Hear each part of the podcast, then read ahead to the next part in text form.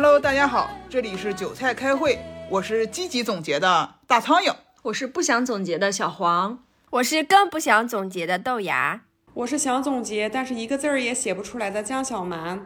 这是我们二零二三年的最后一期节目，在这期节目里边，我们没有一个明确的主题，我们就是来聊聊自己的二零二三。所以大家先来说说自己二零二三年的关键词。哎，我先说吧，这一期其实是有主题的，因为有一些人非得让我们总结一下二零二三，展望一下二零二四。但是我是一个记性非常差的人，我根本记不住这一年的事情，也不善于总结。而且随着年纪越长，时间过得越快，可能就是因为没有什么值得记住的事情。所以什么都记不住。当我想要讲这个主题的时候，我就翻阅了一下相册，才能回想起来一点今年都干了什么。但是年龄太大又不爱照相，所以相册里面的内容就只有某个旅行的主题，可能很多，但没有任何日常生活中的事情。还有就是展望，在三十五左右的年龄，对未来似乎也没有什么可以展望的。好了，这期结束了，再见。这个跟我就完全相反，我不是一个这么消极的人。好啦，我正式说一下咱们今天的主题。二零二三年我的关键词就是放弃。还记得咱们第一期的主题是什么吗？退堂鼓。世上无难事，只要肯放弃。那是我的座右铭。我觉得我非常的 call back，我的 关键词就是放弃。二零二三年，我通过放弃衔接了我整个上下半年比较差异巨大的生活。上半年呢，我被学习折磨，然后放弃了学习，得到了快乐。下半年呢，我就放弃了工作，得到了更大的快乐。嗯，来给我们展开讲一讲。上半年我主要就是在备考。中间呢，带着巨大的心理压力，强行穿插了一些日常活动。比如说四月份，我带爸妈和我表姐一大家子去了成都玩儿。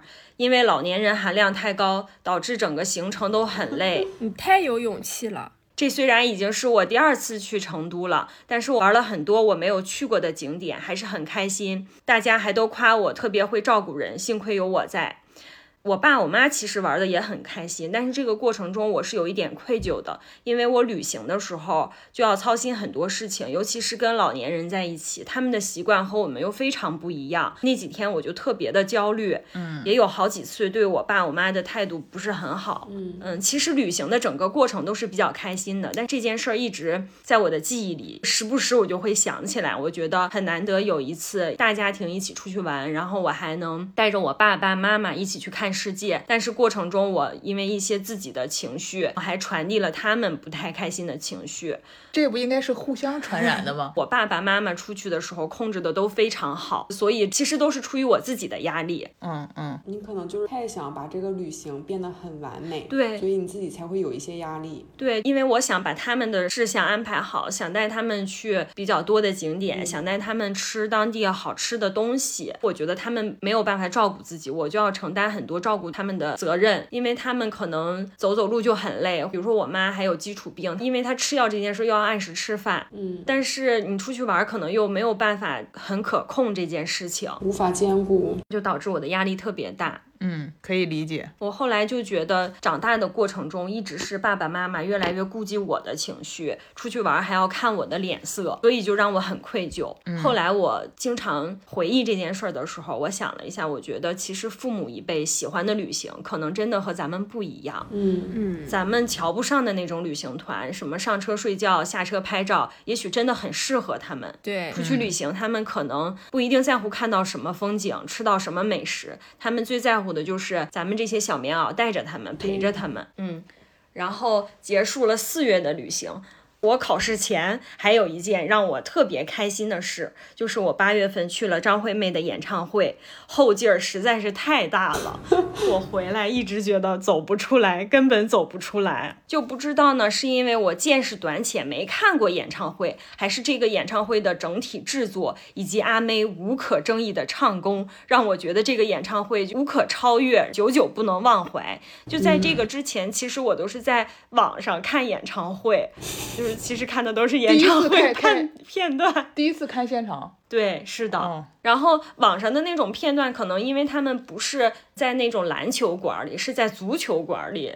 开呃足球体育场足球场里开的演唱会，然后所以音质都不是很好的样子，我就一直对演唱会有误解，我以为因为场地的原因，演唱会的音质就是这样，而且演唱会可能不是让大家真正听歌的地方，而是让大家舒展情怀的地方。嗯，但是阿妹的演唱会真的不一样，深深的打动了我。所有的音乐听起来都不亚于 CD 的质感，而且因为有演唱会的环境，更加加持了这份听觉的感受。本来我没有特别特别的喜欢阿妹，但是对她的歌，其实在咱们这四个人里面，应该是第二吧。第一在此，第一在此。很多歌曲我应该就大家知道的歌，我应该都是知道的。但是听完演唱会之后，我就深深的爱上他了，而且还爱上了两首歌曲，一个《孤单 Takela》，一个《无悔》。回来的时候，我就翻阅了各种视频物料，开始考古张惠妹。沉迷了很久，还为了张惠妹充了 QQ 音乐会员。对，只有 QQ 音乐有这首歌。对，就而且还不是歌单里的歌，还是别人分享上传的那个歌，就是听的可艰难了。但是这都不影响我一边学习一边听歌，一边学这首歌，学了两个月这首冷门歌曲《孤单 t a k i l a》，我给你们唱一下吧。啊，不唱了。来唱一下，唱一下，唱一下，来，掌声鼓励。好，以后上 KTV 听我唱，而且我还想吐槽一下，就是喜欢上了这个歌之后，我就想要去 KTV 唱。去了北京，明星最多，大家都最喜欢的纯 K，居然没有这首歌。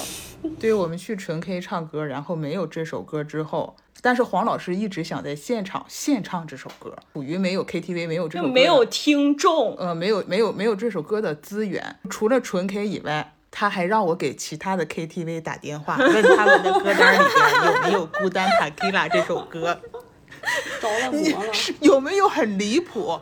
但是他还是得到了练习的机会，因为当时我过生日的时候，豆芽送给了我一个麦克风，嗯，这个麦克风可以连到手，那叫什么？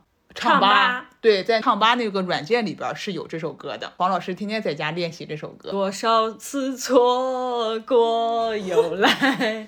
黄老师继续分享你的故事。我还没讲完，就在我前天就写这个稿的时候，又回味了一下张惠妹的演唱会，然后我就发了一个小红书，我录制的别的歌的视频，但是配的文字是说问了一下北京哪一个 KTV 有孤单塔 K 拉，有一个人给我评论说姐妹唱功可以呀、对，因为这首歌是阿妹出了名的非常难唱的歌，她几乎不会在演唱会里边唱，她只有在今年的这几场演唱会里边才唱了这首歌。阿妹所有的歌其实都挺难唱的。可能对你来说吧，你连安静都难唱我。退下了，我退下了。对，给大家介绍一下，江小蛮只会唱一首歌，就是周杰伦的《安静还》，唱的不怎么好，然后还跑调儿。鼓励鼓励。鼓励，鼓鼓励。我要下次要在家练一练。怎么现在要唱安静了吗？江小白要唱两句吗？不了不了，不献丑了。我怕我唱完了之后，没有人再订阅我们的节目，直接拉黑。不可能就是有那种恶趣味。现在小红书上不就是有一个人，是不是分享唱歌？我觉得我就是比他更走调，全是感情，没有唱功。他都火了。好，我接着往下说，就是好像听起来我没有学习哈，但是这个其实学习一直是整个过程中的。嗯，除了这两件事情之外的时间，除了上班的时间，都是在学，习。看起来分享这两件事情好像很快乐的样子，但是其实是更多的时间都是痛苦，学习的痛苦，大家还不知道吗？就是嗯都不用我阐述。嗯，我懂，我懂，我们都是学渣。幸福的人各有各的幸福，痛苦的人都一样。然后接下来就是准备考试了。这个考试其实我是经历了很多次备考的，这次我特别有信心，但最后还是失败了。失败的那天，我其实难以接受，非常的难过，因为这个考试我还是付出了很多努力，虽然不像高考。我觉得不能跟其他人比，别人的自己的努力和我的努力不一样。对于我来说，我在这件事情付出的努力非常多，所以我就很伤心。但最后接受了这件事儿，决定以后不考试了。那可能 就不适合考试嘛，那咱就不考了呗。嗯，对，就是善于打退堂鼓。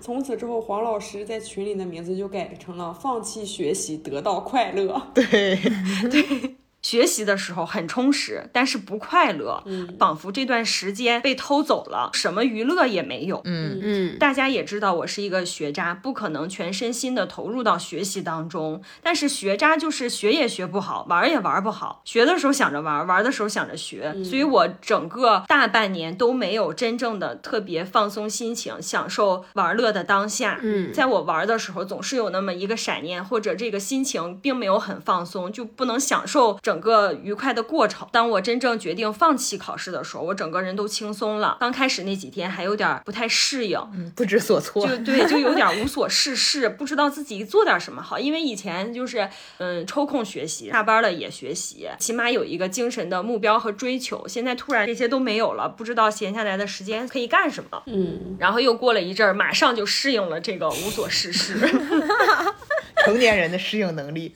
对，然后投入到了一些这段时间想做但一直没有做的事情上，比如说，嗯，有很多朋友约见面，但是这个就是虽然你出去见一面没有什么，但是因为学习，你的心情很压抑、很焦虑，就没有心情去见朋友。嗯，理解。然后约了一些很久没见的老朋友，见面之后还是觉得特别的温暖。嗯，还有一个比较巧的事儿，就是放弃考试之后，我的工作也阶段性的完成了。恰巧公司又有了巨大的变动，我们公司现在每天上演《甄嬛传》，我就是实在活着。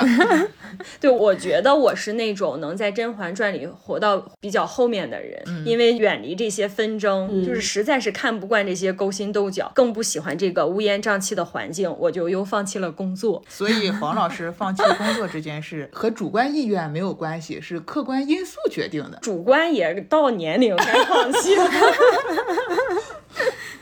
反正这件事儿就是让我客观环境也没有能更好的投入到工作里面，我觉得那就不如彻底摆烂吧。嗯，然后就开始放飞自我，开始我的特种兵旅行。我下半年去了呼和浩特、乌兰察布、大同、武汉、南京，哇哦，彻底的打开了内心，放松心情。嗯太羡慕了。这里面最给我意外的地方吧，其实就是武汉。嗯，就武汉，我们没有去玩什么，但是长江大桥真的给了我非常非常大的震撼。我记得当时我就站在江边，静静的看这个大桥，就是这座桥，桥上可以走人，桥中间可以过火车，桥下又可以过那种很大的货轮。尤其在过火车的时候，当时就是你静静的站在那儿，就能感受到这座桥有一种历史的厚重感，仿佛整个人都在嗯历史的电影里面。嗯，嗯，谍战片儿。对对，有一点那种。然后尤其咱们去的当天还是有很严重的雾霾，但是就是因为有这个雾霾，才给这个景色加了一种嗯不一样感觉的滤镜，让它有那种电影的神秘感，就是更神秘、更深沉。嗯，感觉得在那街头了。对，而且它那个桥中间还有像传达室的那种小屋子，那个灯还有一闪一闪的时候，你就觉得非常有电影的情节感。还有不得不讲的就是武汉的小龙虾，真的。太好吃了！北京的小龙虾见到武汉的小龙虾，自惭形秽。嗯，就自己怎么好意思叫小龙虾？武汉的那个小龙虾是爆炒过的，非常的入味，非常鲜，肉质还特别紧实。我们还有一次点了大闸蟹，其实我们三个人还犹豫了一下，觉得一般不在饭店点这种东西，就觉得比较坑。如果想吃大闸蟹，咱们还不如在家买，直接吃原汁原味儿的。但是我们当时就觉得来都来了，那还是点吧，而且还是当季的。嗯，那个大闸蟹也是。像炸过的还是炒过的，也非常入味，而且非常肥，黄也很多，特别的好吃。嗯，没想到第一次吃这种烹饪形式的大闸蟹，对，然后也非常的好吃。孤陋寡闻了。而且我给我印象很深的就是，他当时那个小龙虾，它有一个清蒸小龙虾。嗯嗯嗯，嗯，对。然后这个它就是清蒸，没有加任何调料，可能有就是有有油上了一层油对，然后你剥开壳之后，你是要蘸酱吃的，嗯，好吃吗？非常的鲜美。嗯还有一点香。你就是能感觉到那个小龙虾非常的新鲜，而且特特别大。就是能吃到它的原汁原味儿，是不是？对，就是它没有加其他的调料，嗯，所以你要蘸酱吃。就是当时这个小龙虾也给我很深刻的印象，因为之前没有吃过清蒸的小龙虾。嗯，我觉得就是因为它的食材特别新鲜，对所以它才敢去清蒸。而像我们吃的，应该都是已经就是运输过的，对、嗯，所以都只是爆炒啊，或者是麻辣这种。对，掩盖可能不太好的嗯味道。对，是，对我们三个人三十六小时，好像吃了三顿还是四顿。对，一直在吃小龙虾和大闸蟹。对，就是我们玩儿是为了吃更多的小龙虾，就深深的爱上，嗯无法自拔。而且武汉的小龙虾其实不是很贵，嗯，我们还在小红书上发现了一个薅羊毛的技巧，嗯，就是好像是一种产业链吧，有小龙虾代结账，一般是什么八五折，然后有的是九折，还有的不是很火爆的，它会打到八折。对，它几家连锁店。对，所以我们三个人一般就是吃的很饱，基本上就三百左右。嗯哦，那还是挺便宜的。对对对对，就是少吃一顿都觉得是损失。对，整个特种兵的行程里面，还有给我印象特别深刻的就是大同的进献木塔。大家知道云冈石窟都在大同嘛，我就上 B 站看了一下林徽因和徐志摩的纪录片，讲他俩怎么探寻古建筑，怎么驱动保护古建筑。里面就重点讲到了这个应县木塔。应县木塔整个的图纸其实是徐志摩当年实地考察之后绘制的。嗯，我就对这个木塔充满了向往。这个木塔因为年久失修，已经不能往上走了，但是你还是要买门票才能接近那个木塔。我之前还跟同事讨论过，同事说这个木塔又不能上，没有必要买门票。但是我就是觉得，又是来都来了，就买门票进去了。进去之后，你就能非常近距离的站在塔下来观看这个塔。这个塔整体都是木质结构的，所以它还是比较罕见的。嗯，站在塔下就能看见斗拱和藻井，就全都是木质的，非常的精巧，还有一种穿越感。对那个木塔的外观看起来会让我想起宫崎骏的一些漫画里的那种元素，但是远远比漫画要精致很多。嗯，现场观看还是比较对，震撼。是非常惊艳。嗯，所以特别推荐大家，如果将来有机会去大同的话，也可以去木塔看一看。如果你不能亲自的去看，大家就可以上 B 站看一下清华王楠讲的大同，里面还讲了云冈石窟一些东西，还讲了呃华严寺有我国的最大的池吻。嗯，其实大同整个，我提前在 B 站学习，还有去的过程中，就掌握了特别多的嗯历史建筑历史对建筑知识，嗯，比如说刚才提到的斗拱和藻井，就是一些塔里面进去之后往天棚上看绘制的一些东西，就叫藻井。斗拱呢，就是塔外部一般是棱柱之间支撑房顶会有的东西，嗯，就是一层一层的那个就是斗拱。还有池吻呢，就是故宫上面就是有嘛，就故宫的那种建筑横梁上它会有两个角一样伸出来的东西，嗯，那个东西就叫螭吻。其实它没有，现在建筑上已经没有任何意义了，只是一个吉祥的象征。因为那个好像是一种海怪，以前的房子都是木质结构的嘛，但是那个海怪放在房顶上就会，因为它是水里的东西，它可以震慑火，就是图一个比较吉祥的寓意。嗯，还是得跟你们俩一起出去玩儿啊！你们俩这攻略做的也太好了。我上次去大同都没去你说的那个基线木塔，感觉亏了。感觉你说的特别有意思。对，就是它其实就是一个孤零零的塔在那儿，但是你可以围着它观看，就是很有意思。而且我们去的时候还有一心向佛的一些，他们叫什么？就不是僧人，但是他们跟着僧人在一起，也是穿着那种呃僧服，围着塔一直在转圈儿念经。是信仰是不是？对，，不是旅游景点的那种，嗯，感觉他们是真的在就是朝拜进行自己的仪式吧，我也不知道叫什么。还有吗？还有就是特别重要的，我又捡起了我的英语学习。大家都知道我特别爱学英语，我以为是粤语了。你不学粤语了？粤语那个最近几天也捡起来了。然后我就发现我是真爱英语呀、套用陈丹青老师的一句话就是：“我就是热爱英语，不学不行，扛不住，根本拦不住。可是我发现英语它不爱我，我对英语就是单相思，单相思是非常痛苦的。然后我就想要比较系统性的学一下，就上网看了很多文章，我觉得都不是很适合我。后来我就想，我还是读儿童读物吧。很久以前就收藏了一本儿童读物，一直没有读，这一阵儿就拿出来想要读一下，就叫《奇迹男孩》。奇迹男孩，奇 迹迹懒嗨，奇迹爆呀。不是那个，奇 迹是真的奇迹，不是奇迹排瓜不。是奇迹排瓜的奇迹。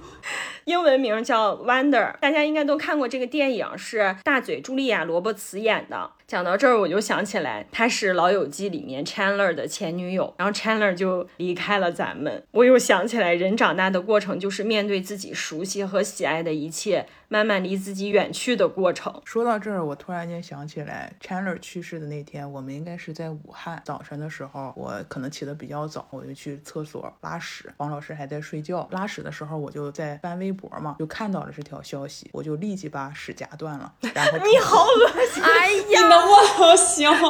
Chandler 的在天之灵，不想听到这些。然后冲出来告诉了黄老师这个消息，因为我知道他非常非常喜欢《老友记》而且也很喜欢 Chandler。对，他是我在《老友记》里面并列喜欢的男人 啊他除了这只是 Rose 以不喜欢外都喜欢。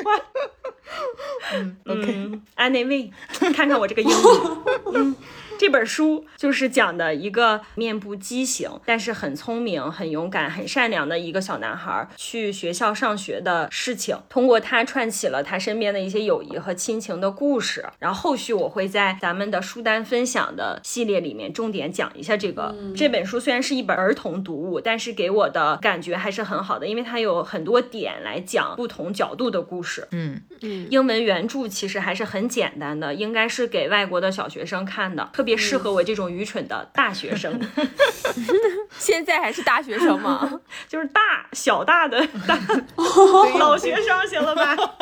行，不查单词的话，其实大概的意思也是能理解的。但是我是想要通过这个多记住几个单词，那、失败了啊，也没有记住什么单词。我觉得读这个其实是能很好的培养英文阅读兴趣和习惯的。但是这本书对于我来说，就是任何的比较长的英文读物都是要沉下心来，最好静静的自己安排一大段的时间来看。而且看这种书的时候，最好用电子设备，方便咱们查单词。对，这是一个很好的建议。我对你刮目相看了，你太厉害了。就边看边查单词嘛。就是而且现在的翻译软件，你把整句话粘进去，它都能给你翻译出来。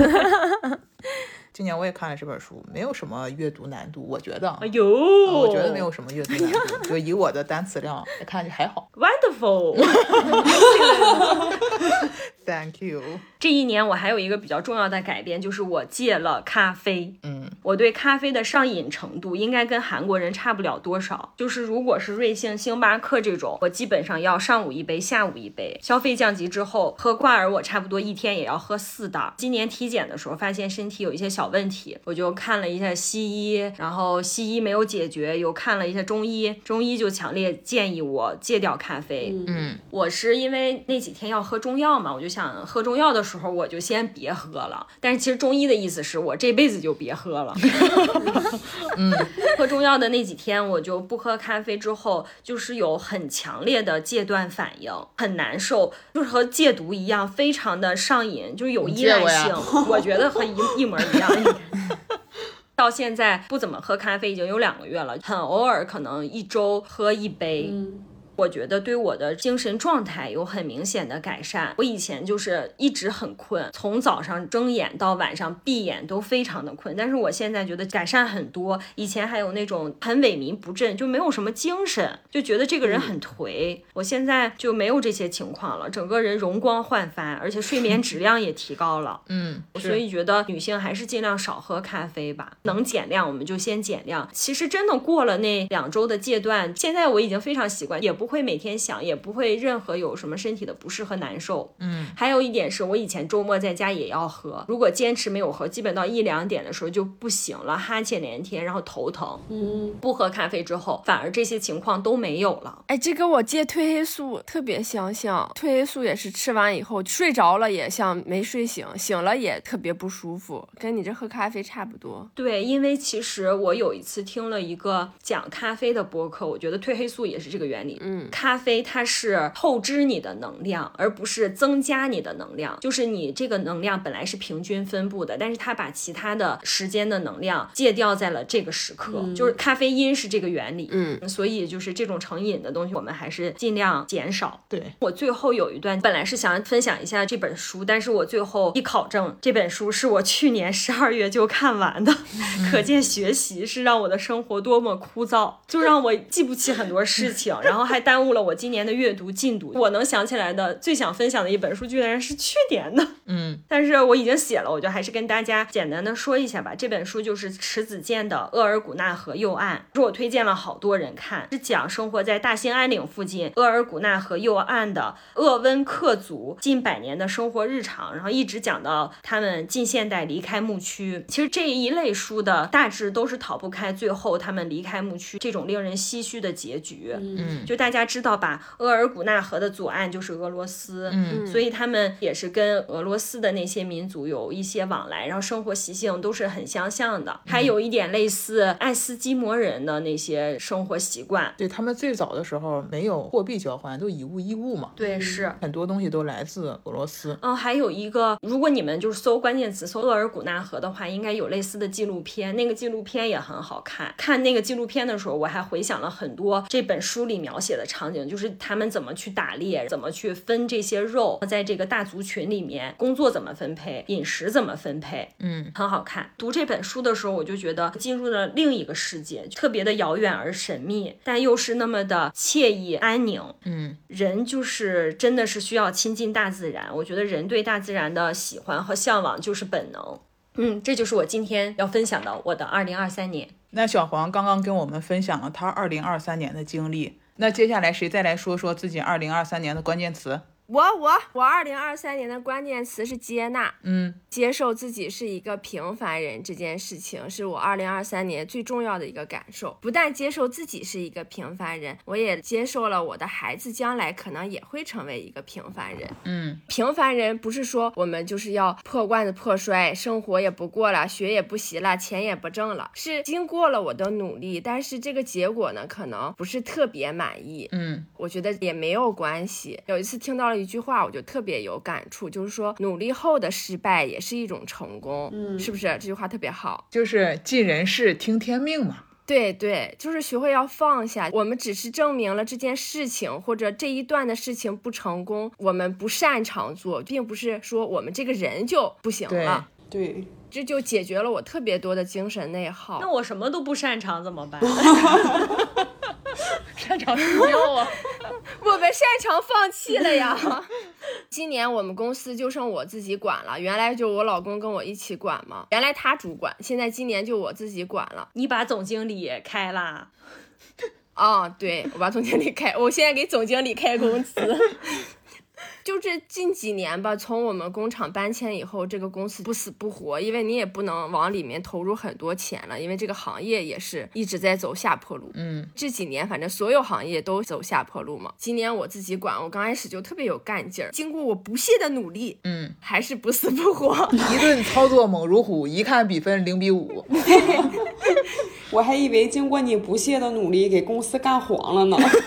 就快了，可能没明天总结就是公司结束了。但是下半年呢，我就把这个事儿想开了，我就觉得我是要证明什么？我要证明这个公司在我手里就能起死回生，就能做大做强，就能上市了。这个现在不能，我就放过了我自己，我就接受了现在这个结果了。我觉得成功本来就是小概率的事件，我们不能用这一个小概率的事件去目标，就是我必须要成功，就是它本身就很难嘛。还有一点就是，我觉得一定要远离一些 A P P，经常我一点开就是身价千万，如何在一年就能咋地咋地，让人就会很焦虑。我们就不要看它，就过好我们自己的每一天就行了。身为你的闺蜜，我还是希望你好好努力。身价千万，包养你们吗。对，对呀、就是突然间有一天告诉我，我不瞒着你们了，其实我有。啊，刚才这么说的时候，我突然在想，如果豆芽有一天跟我们说他身价千万的时候，我想了一下，我们几个人应该不够花。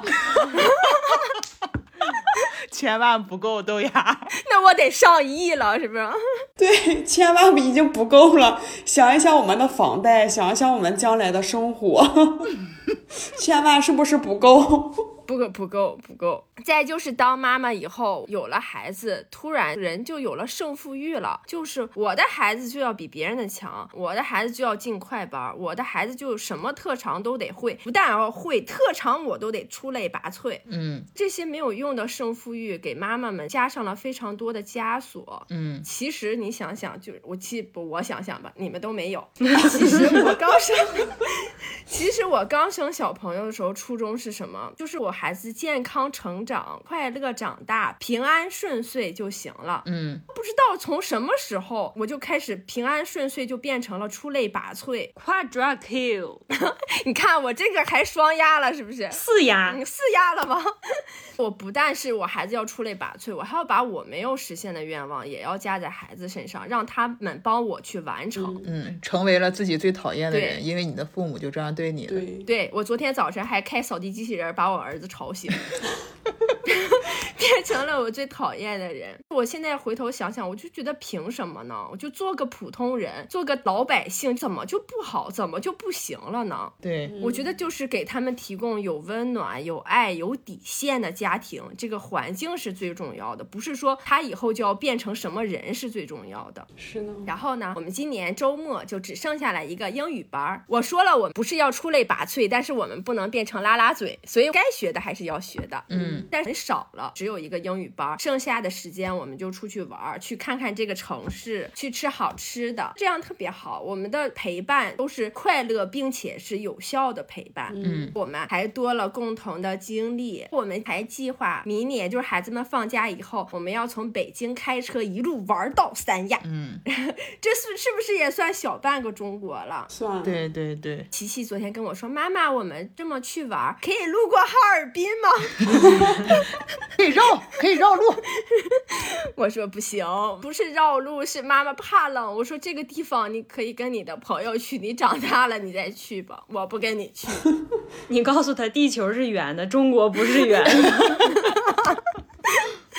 哎，你这个太好了。然后呢，我还有一个点，就是要享受自己拥有的东西，不要对比，不要攀比。嗯，特别是不要用自己没有的东西跟别人有的东西比，这个就让我们的心态非常不好。对，嗯就每个人都有自己的生活的选择嘛，不论是自愿还是被迫啊，我们现在的生活都是由我们无数选择已经决定了的。那我呢，就选择早早的就成家生小朋友。那么我的生活就可能跟你们就不太一样，我就是没有什么自己的时间，嗯，然后也没有那么多金钱可以支配给我自己，我也不能像你们周末就能出去玩儿，然后说走就能走。嗯，但是呢，我觉得我也拥有很多你们都没有的东西，我就拥有很多的家人，我就拥有了再活一次生命延续的体验。嗯，对是，我再往大了说，你看咱们现在国家都鼓励生育嘛，我是不是也为国家，响应国家号召是吗？对，为中国这个种族，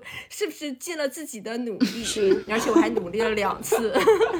那你还得再努力一个。现在国家 号召三胎嗯，，不行了，不行了，再努力我就更没自己了。嗯，我们也不用今年比明年好，也不用别人有的我们都有，特别要谨慎我们朋友圈儿。嗯不比较，你不去看，你就不会 emo，你就在自己的小天地里活得高兴就行了。嗯，是的，其实最重要的就是找到适合自己的生活方式。嗯嗯，自洽，自洽比较重要。对。然后呢，今年我们家里还发生了一次激烈的争吵，这算是我今年非常 emo 的一个事儿。嗯这个争吵是跟算是父母吧，但是他是我的公婆嘛，他也是我的父母嘛。嗯，我觉得是这样的，吵架就不能白吵，不能说我们吵完了就过去了。吵完了，我们要知道彼此的底线在哪，我们要知道对方是什么样的人，我们撕下了我们的面具。嗯、当然现在这件事情已经完美的结束了，最后的这个结果我也是满意的。嗯今年的这个吵架让我感感受到父母带我们来到这个世界呢，养育我们长大，我们应该感激他们，给他们养老陪伴，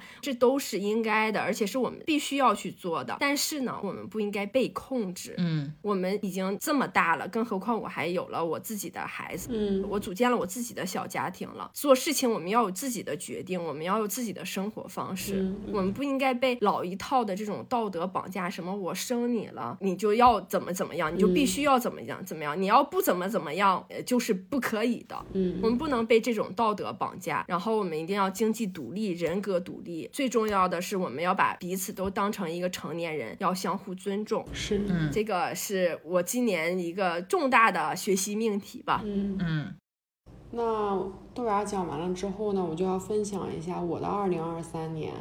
其实我的二零二三年就是也是分为上半年和下半年，但是不论是上半年还是下半年，对于我来说，我的关键词都是焦虑。嗯其实呢，在定下这期主题的时候，我就在犹豫，我要不要分享一下我上半年的经历。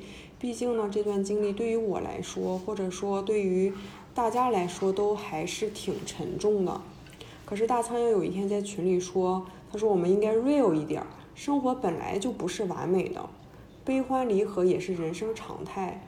所以我还是决定不逃避，去回忆，然后用声音把它记录下来。嗯嗯这一段呢，就是关于亲情的。在今年中旬的时候，我妈妈就彻底的离开了我。嗯就对于我而言呢，这个世界上就再也没有妈妈的味道了。要交代一下这个背景，就是我妈妈一直都有很严重的基础病，就同时呢，就是嗯，随着年龄的增长，就是这些基础病还引起了一些并发症，所以就是最近的这一年，我都是和我妈住在一起，并且呢，由我来照顾她的生活起居。虽然她病的一直很严重，但是她的生活还是可以自理的。嗯可是呢，就是在今年五月份的时候，她有一天下楼遛弯儿，然后回来的路上，她又摔倒了，然后就导致那个骨盆骨折，然后就去医院了嘛。手术之后，然后又不幸在医院就感染了新冠。就是在去年十一月、十二月，就新冠爆发的时候，嗯，我和我妈就是基本上这两三个月都一直都没有出门，就是保护的都一直比较好，所以五月份的这一次呢，就是就是我们的第一次新冠感染。嗯嗯，当时就想，哎呀，这个该来的，总归还是来了。我妈就再次入院，在医院住了二十多天之后呢，这个核酸的测试还是没有转阴，因为她的身体就是真的就是太弱了。就是新冠这件事情，这个对抗这个病毒其实是靠自身免疫力的，嗯其他的一些药物啊，其实都是，嗯，帮你去缓解这个症状。但是因为我妈的身体实在是太虚弱了，所以就是二十多天她都没有转阴，但是她的症状是有好转的。当时就是也是被强制出院吧，嗯出院不到不到十天的时间，然后就有一天晚上他又突发脑梗，然后就又再一次进医院，然后进了 ICU，然后在两周之后他又彻底的。然后两周之后，他又彻底的离开了我。其实，在这短短的两个月时间里，这两个月真的说长不长，但是对于我来说，说短又不短。嗯，很痛苦，很折磨，但是又嗯很不舍。对，是，就伴随着我妈就是 状况的每况愈下。其实我没有睡过一个完整的觉，每天都是在凌晨三四点钟的时候，就是在睡梦中惊醒。嗯每一天都在担心我最亲近的人离开我，就是嗯，虽然他的状况越来越不好，就是人清醒的时间也不是很多，但是在为数不多的我能看见他的日子里，就是他在 ICU 的时候，如果他的指标是稳定的情况下呢，他是可以出 ICU 去做检查的，所以那就是我唯一能有机会见到他的时间。就在这为数不多的时间里，每一次他都认得我。嗯我最后一次见他的时候是在他离开我的前两天，其实那个时候他的意识已经不是很清醒了，就是有一点半昏迷的状态。但是我喊他的时候，就是他还是会回应我。嗯，然后我就会问他，我说你记不记得我是谁？知不知道我叫什么名字？他都能很准确的说出我是谁，我叫什么名字。但是那个时候其实除了我，他谁都不认识了，因为那天晚上我的另一个朋友也在，我也在，我也我也问了我妈，我说你还记得他是谁吗？然后他就说了另一个人的名字。其实我想，可能我是在他心尖上的人，所以他就有些人不是不是靠记忆，而是在心里。对，就是其实我也知道，就是按照自然规律来说，父母是不可能陪伴我们一辈子的，就是他们总会就是先一步离开我们。而且呢，我妈的身体一直也不好，就是我从小就在做这种心理建设。可是当这个情况真的摆在了我们面前的时候，我还是很恐惧的，甚至有的时候都觉得无法呼吸。嗯，就我也曾经跟你们说过，就是每当我踏进医院大门的时候，我都觉得自己要窒息了。我期待，我期待见到医生，又害怕见到医生。我不知道就是那一天什么时候到来。坐在 ICU 门口的日子，我一次又一次的安慰自己、开导自己、建设自己。可是每当大夫喊我名字的时候，跟我交代病情的时候，我觉得我之前做的所有的心理建设，都在瞬间就崩塌了。那个时候我的腿会软，手会抖，整个人其实都是不知所措。很早之前吧，我妈也和我讨论过，就是说，如果真的有这么一天，就是她希望我不要过度抢救她，让她有尊严的离开。嗯所以就是嗯，在经过很多很多个日夜煎熬之后，最后我还是放弃了一切有创的抢救，因为那时候大夫跟我说要给她做气切，然后甚至还要做一个开腹的手术，然后我都拒绝了。就是我的一一些亲戚啊，还有朋友什么，他们都表示就是很能理解我这个决定，并且觉得嗯，我这个决定是明智的。就即便到现在，我也不后悔，就是在那一整个期间，我做过所有的决定。嗯因为我当时就跟我自己说，你做每一个决定的时候，你都要想一想，就若干年后，如果你再回忆起当时的事情，你会不会后悔？嗯如果你还是不会后悔的话，那你就去做。所以，即便到现在，我都没有后悔过当初的任何一个决定。嗯但是呢，就是当你真的要在就是放救抢救同意书上签字的时候，就那种无力感、挫败感，是无法用语言来形容的。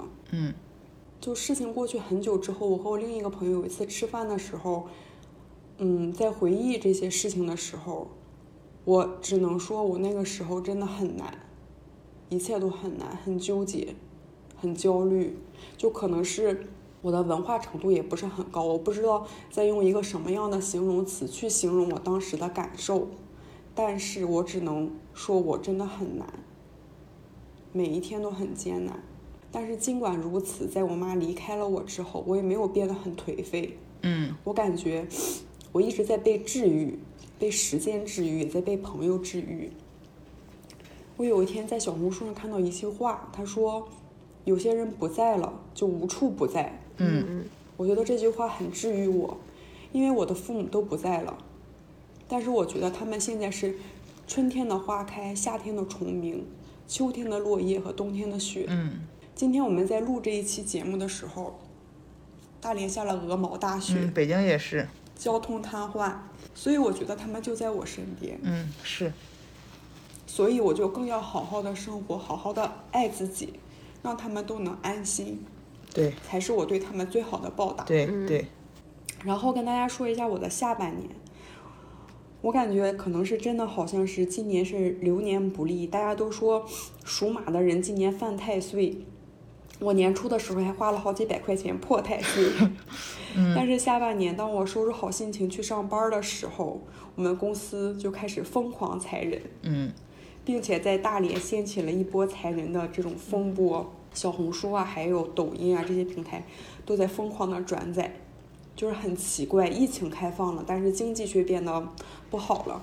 现在公司的每个人也都人心惶惶，包括我在内，公司的政策也在不断的变化，各种津贴和补助以前有的，现在也在通过各种手段在调整。嗯就是懂的都懂，嗯嗯是，感觉就是完全看不到什么希望。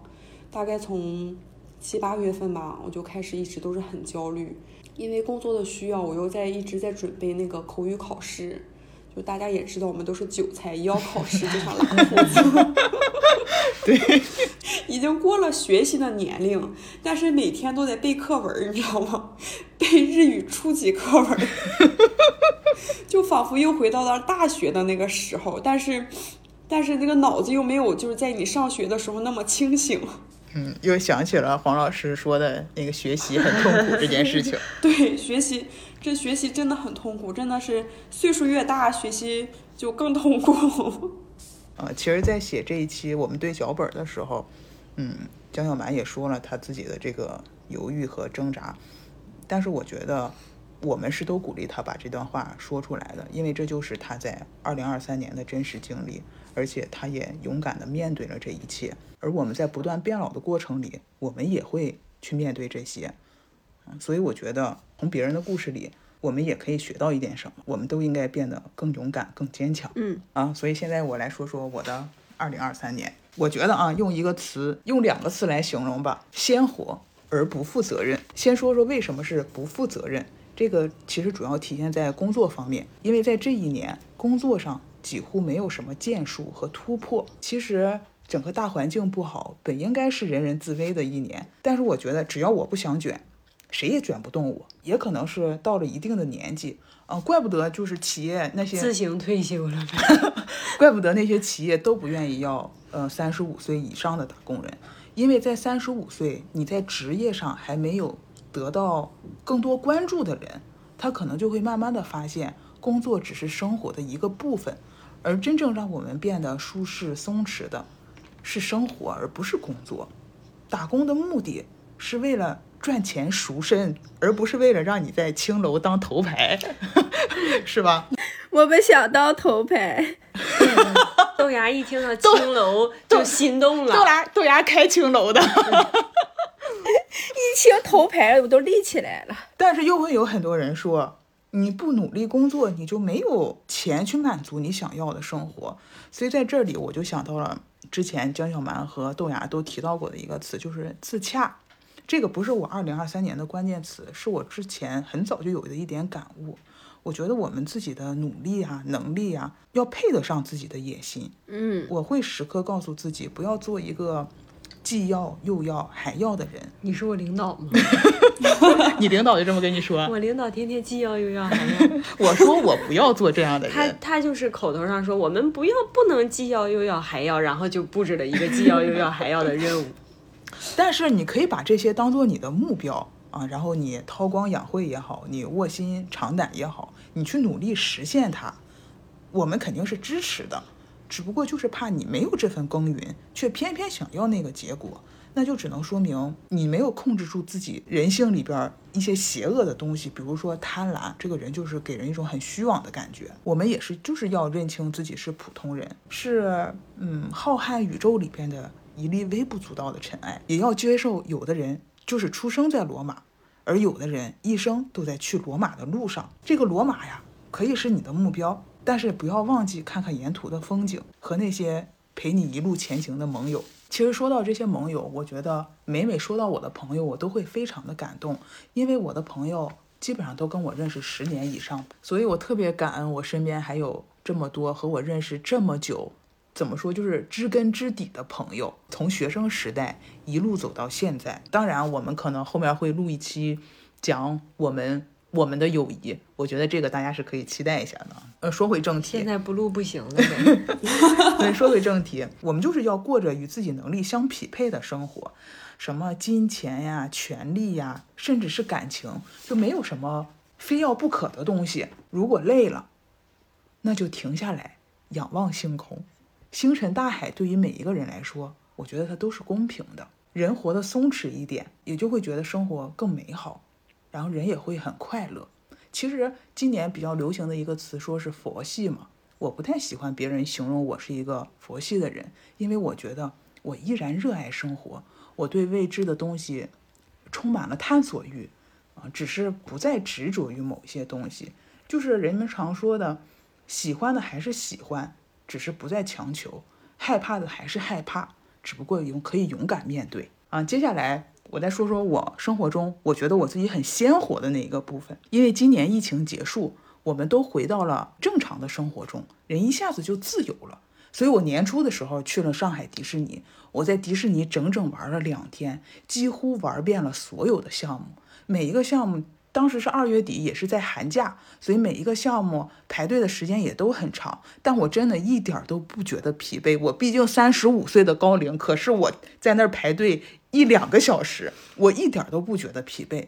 还在商店里买了很多那些只能摆在家里招灰的美丽废物。但是我觉得自己特别的幸福，觉得自己既可以像孩子那样玩的很快乐，又可以像大人一样买自己喜欢的东西。然后下半年呢？我们以特种兵的方式去了这个呼和浩特、大同、武汉、西安，然后今年流行 City Walk 嘛，所以在每个城市我们 City Walk，然后嗯吃当地的美食。八月份的时候又看了张惠妹的呃演唱会，十一的时候回家跟老朋友们相聚，然后我们去露营、吃饭、喝酒、蹦迪、吹牛逼啊，这一系列的事情都让我觉得我很鲜活。我在感受这个世界，不是有句话说，身体和心灵一定要有一个在路上吗？那前面我都讲了我身体在路上的部分啊，所以下面我分享一些我心灵在路上的部分。不是有一个在床上吗？那是你的，你的可能都在床上。其实我想给大家呃分享几部电影啊，就是今年看过的这个《芭比》、《过往人生》和《世界上最糟糕的人》。嗯，这几部电影特别巧啊，都是女性主义题材的电影，但是又从不同的几个方面体现了女女性主义。芭比就是用非常大胆的颜色、夸张的行为以及很前卫的这个表达方式，一开场就给观众朋友们拉入了这个芭比的世界里边。在芭比的世界里，有不同分工的女性，讲述她们自我意识慢慢觉醒的这个过程，体现了女性在各行各业里边。无所不能的出色表现。然后，《过往人生》呢，其实是我最推荐的一部电影，是一部讲述韩裔女性在美国打拼生活的故事。女主两次移民后，实现了在纽约的生活，然后跟远在韩国青梅竹马的男生取得了联系。就是在两个人再一次产生好感的时候，这个女女生主动放弃了这段关系，因为她觉得她经历了那么多的困难。她移民了两次，他是想留在纽约，而不是要回到首尔。嗯，然后他后来呢，因为绿卡，因为他当时没有绿卡，他马上可能在那儿的时间就要到了，她嫁给了一个懂她的美国人。我觉得这个设定特别的好，因为她不是随便嫁给了一个人，而是她真的嫁给了一个跟她灵魂上有共鸣的男人。之后呢，这个她青梅竹马的那个男主。然后就去纽约找女主，这我还要说一下，在这个过程中，我觉得，呃，选角的导演非常的厉害，就是男主就是把东亚人的那种隐忍、羞涩，然后对于外来文化的难以融入，就是时刻有一种尴尬，对那种尴尬表表达到了极致，而且整部电影里边其实都在体现的男性。是留守过去，而女性带着独立的思想去面向未来，所以这部电影我觉得非常的好看。大家不要把它当做一个呃讲述嗯爱情的电影来看，我觉得这个是真的是女性的里程碑式的呃跨越和成长。最后一部是一个北欧的电影，稍微有一点小众。嗯，是世界上最糟糕的人，其实就是讲女性用拥有绝对的自由，嗯，包括身体和思想上的自由，然后追随自己的内心，打破那些在常人眼里循规蹈矩的生活，也许会成为别人眼中非常糟糕的人，但是这真的少了很多的精神内耗，而且也对自己更加忠诚啊，这就是我的。呃，二零二三，我想分享给大家的，所以我不知道大家对二零二四，你是不是还有什么期待和目标呢？我先说，我希望明年我能更为我自己多活一点。有时候我觉得这么多身份中，只有自己这个身份，在这几年中是最弱化的。嗯，我明年就是要多爱自己一点，多取悦自己一点。我甚至觉得我今年连跟朋友出去玩的次数都少了，因为我们家。一直在生病，然后。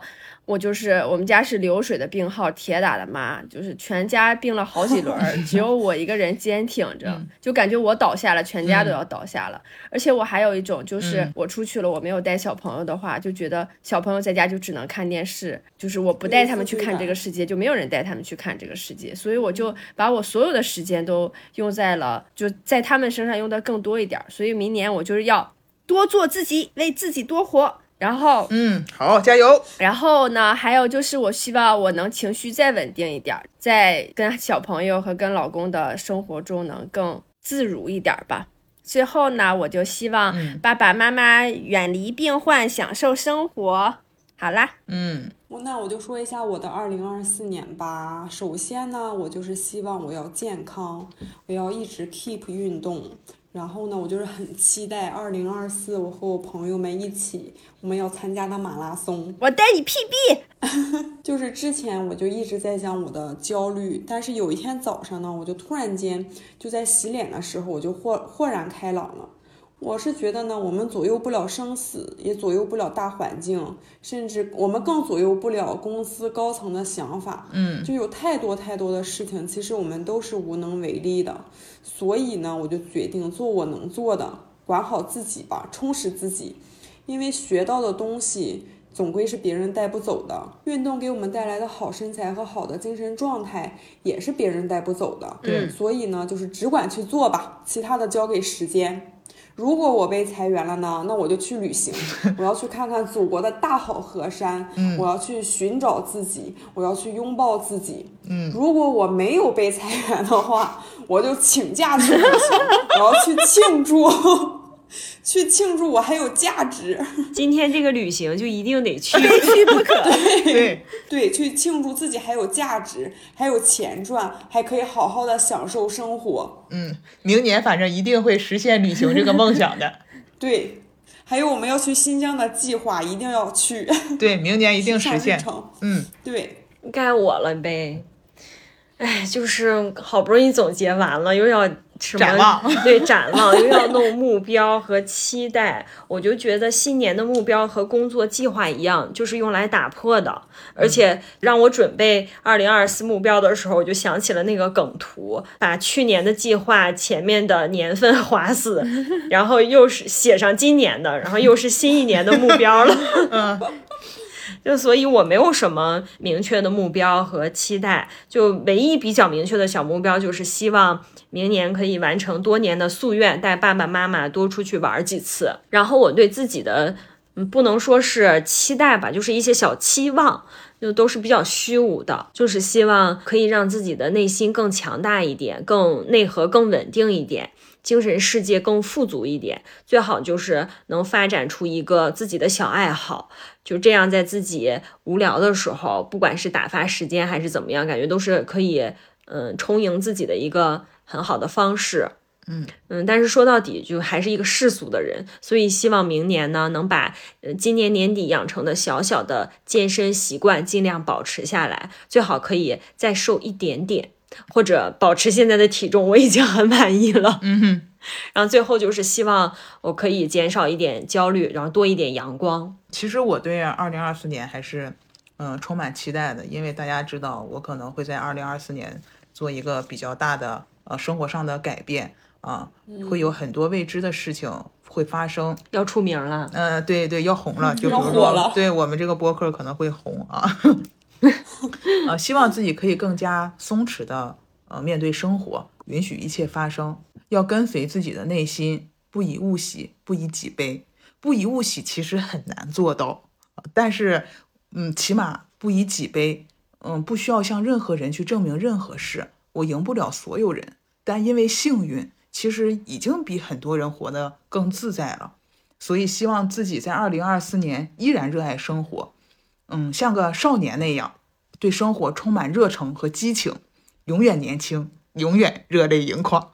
其实很感恩自己现在能拥有的一切，把那些不可弥补的遗憾，让我们都留在二零二三，狠狠的期待二零二四。我觉得我们二零二三年还有一个非常重大的事情，就是我们四个做了这个播客。对。对，就是这个播客，其实我们每一期做起来都很头疼，不论是选选题，还是选题之后我们来写稿，就是都是很艰难的。嗯，很多次的时候，我们都是想要再打起退堂鼓，但是我们现在应该已经坚持了第六期还是第七期了。嗯，对，就是在这个过程中，就是我们也有一些碰撞，但是很难得的是，我们四个人没有一个人说要放弃，我们都是在坚持。对，所以二零二四年我们也要坚持到底。对我突然想起来一句话，就是说现在以现在的时间来看，还有不到半个月就要二零二四年了。但是我想说的是，还有不到半个月，二零二三年所有的努力都要白费了。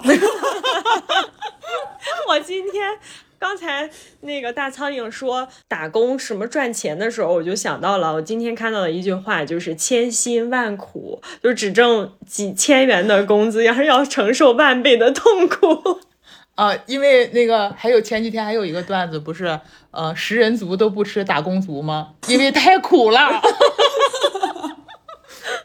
所以今天的会议我们就到这里，散会。在这里也提前祝大家新年快乐，我们明年不见不散哦，拜拜，Happy New Year。